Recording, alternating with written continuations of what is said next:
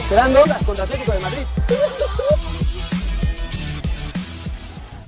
¿Cómo ha sido tu vuelta a la selección mexicana? ¿Cómo te has sentido en esa nueva eh, etapa con, con Martino en la gira europea, después de quedarte fuera del anterior? Pues la verdad que muy, muy bien, muy contento de regresar. Eh, gracias a Dios con participación, que, que, es lo más importante.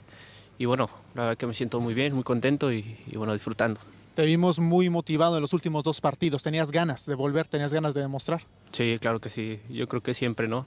Siempre que viene uno a la selección, eh, trata de disfrutarlo, trata de dar el máximo. Y bueno, eso es lo que siempre hago, ¿no? Y, y trato de hacer.